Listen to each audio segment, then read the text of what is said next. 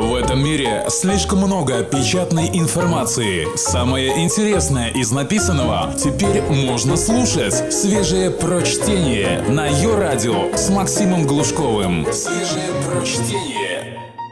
В ближайшее время на полки виртуальных и реальных книжных магазинов выходит книга «Властелины дум» от издательства «Ман, Иванов и Фербер» о том, как двое парней – создали игровую индустрию и взорвали мировое сообщество, воспитав целое поколение геймеров, известных как «Поколение Doom». Автор книги Дэвид Кушнер. Пока ребята в сентябре 1993 года занимались усовершенствованием Doom, двое сыновей священника из Покона по имени Рэнд и Робин Скотт выпустили Мист — приключенческую компьютерную игру на севером. Она в мгновение ока стала феноменом — возглавила все игровые чарты и разошлась тиражом более 4 миллионов копий.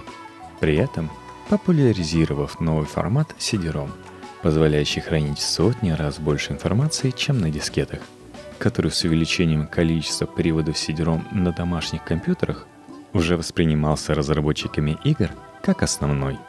Дополнительный объем обеспечивал лучший звук и даже полноценное видео. Эффекты использовавшейся в CD-ROM игре под названием Seven's Guest — «Седьмой гость», еще одном хите того времени. Мест была сделана в фотореалистичной манере. Игроки высаживались на мистическом заброшенном острове, где им предстояло исследовать таинственные комнаты и машины, а также раскрыть секрет их изобретателя, человека по имени Атрус. Так же, как в Doom, в Мист играли от первого лица — но герои здесь не бегали и нигде не ползали. Они медленно пробирались вперед, решая по пути головоломки и находя применение различным предметам. Гениального качества изображения в формате 3D, писал журнал Wired, а также сам виртуальный мир в целом со всеми своими лабиринтами, загадками и человеческими интригами задают новый стандарт приключенческим играм – Парни ненавидели Мист. В игре не было ни одного элемента, который бы им понравился. Ни взаимодействия в режиме реального времени, ни скорости, ни страха, ни экшена. Если уподобить Мист Шекспиру, то Дум была бы Стивеном Кингом. Используя движок Кармака, ребята ринулись доделывать финальные элементы игры. Андриан и Кевин трудились над мрачным демоническим визуальным рядом – они рисовали посаженных на кол или повешенных на столбах людей. Источником вдохновения Андриану служили случаи из больницы, которые он увидал много лет назад. Испачканные кровью трупы, висящие на цепях. Изображения нечисти были изощренными как никогда. Монстры с открытыми черепами, властелин преисподней с вываливающимся на пол кишками. Оружие тоже использовалось соответствующее – дробовик, пистолет, бензопила, ракетная установка и гигантская пушка, любовно называемая БХП. Большая хреновая пушка. От английского BFG – Big Fucking Gun. Вульфенштейн, если игрок терял где-то оружие, оно по умолчанию заменялось ножом. В Doom же персонажу приходилось рассчитывать только на свои кулаки. Парни оцифровали руки Кевина – наносящие мощные удары на фоне голубого экрана. Смертельное оружие, равно как и монстры, нуждалось в соответствующей озвучке. Ребята снова наняли Бобби Принца, чтобы он придумал аудио. Под руководством Ромеро Бобби записал для Doom саундтрек в стиле технометал, а для озвучки тварей использовали рык самых разнообразных животных. Ромеро полностью реализовал себя в Doom – Ему нравилось в этой игре все. Скорость, наводящий ужас картинки, саспенс.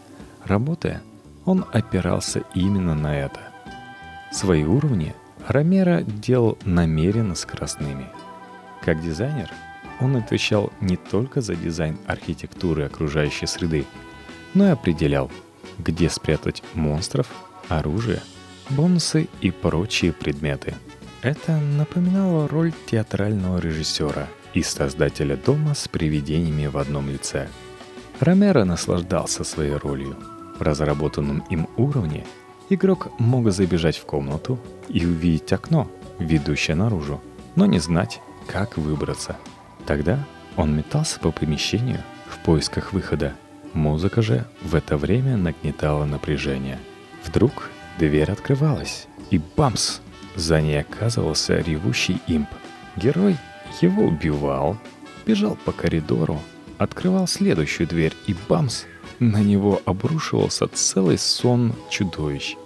Ромеро очень ловко режиссировал схватки. Сначала позволяя персонажу выиграть небольшое сражение, а потом сталкивая его с полчищем монстров. И если Ромеро был брутален и жесток, то подход Сэнди отличался интеллектуальностью и стратегией. Только свежее прочтение на Йо-Радио.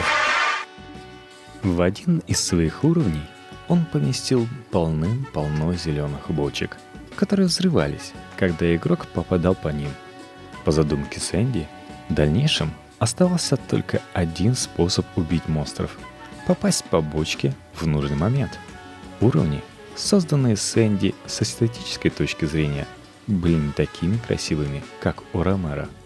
Кое-кто из парней даже считал их откровенно отвратительными.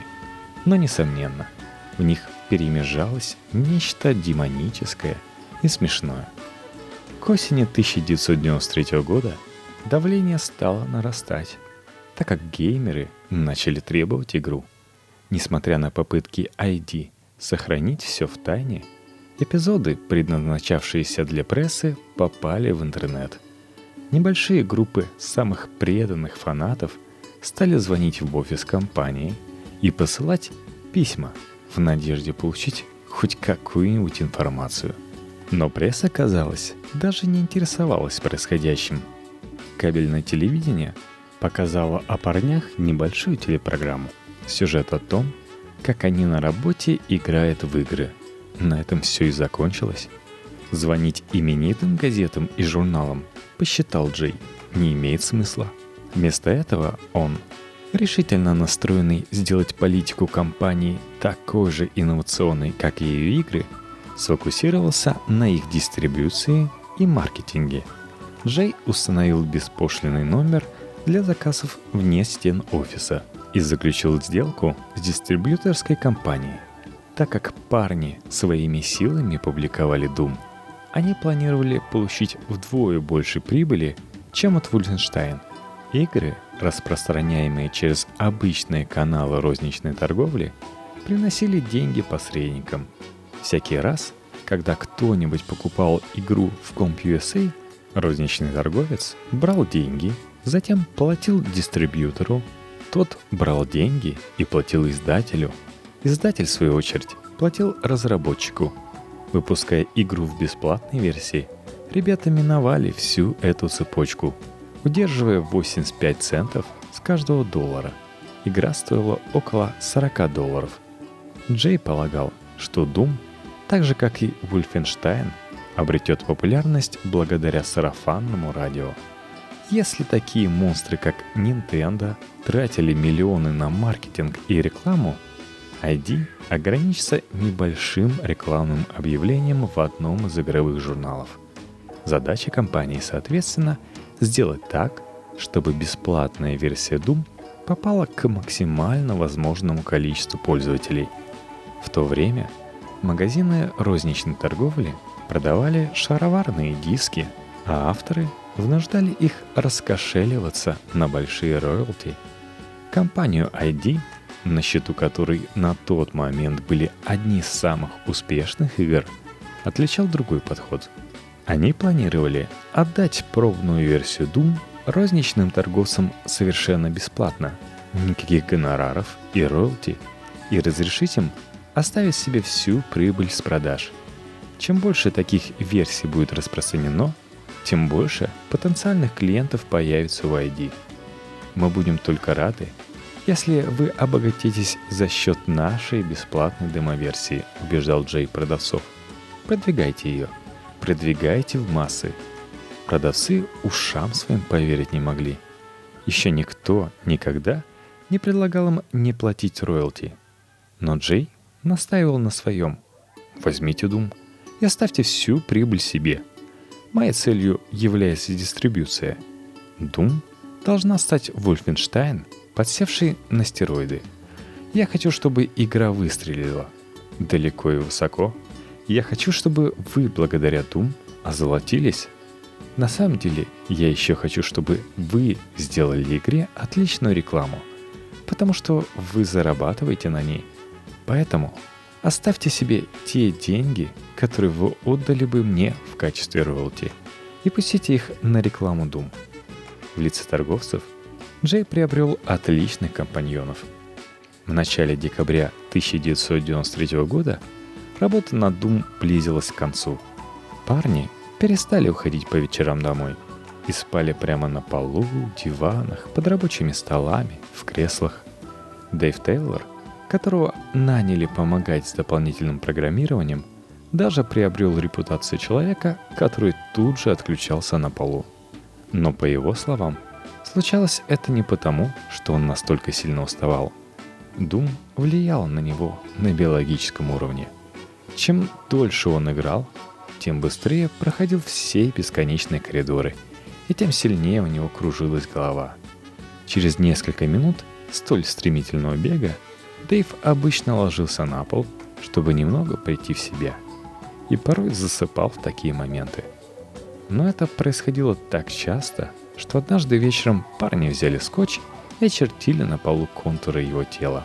Давление нарастало по мере приближения проекта к завершению – Отдельные геймеры звонили в офис и оставляли сообщения типа «Ну что, готово?» или «Поторопитесь-ка, ублюдки!» Кто-то негодовал по поводу того, что компания ID не смогла выпустить игру в обещанные сроки.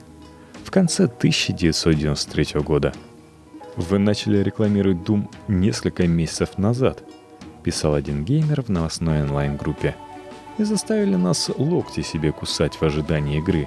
Так вы ее разрекламировали. Огромное число людей верило, что Doom выйдет в конце 1993 года. Теперь же это приятное ожидание потонет в мощном потоке ярости и негодования. Некоторые геймеры были настроены более благодушно и постили признание в том, как долго ждали игру с тех пор, как увидели первые скриншоты – я стрелял из пистолета по пикселизованному. Да, в моей мечте он был именно таким монстру, писал один из них. Как вдруг зазвонил будильник, включилось радио. Пора записываться на прием к местному психиатру. Не представляю, в каком я буду состоянии, когда игру наконец выпустят.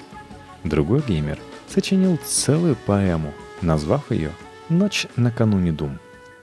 Была ночь накануне выхода Дум — по всему дому, я соединил компьютеры для многопользовательской схватки. Всем раздал мыши.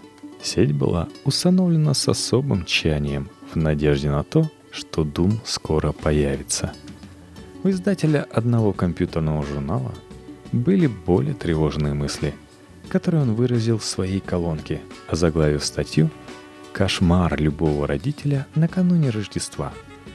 К тому моменту как ваши детишки мирно заснут в своих кроватках, им приснится чернослив в глазури. Они, возможно, уже будут знать о последней сенсационной компьютерной игре Doom.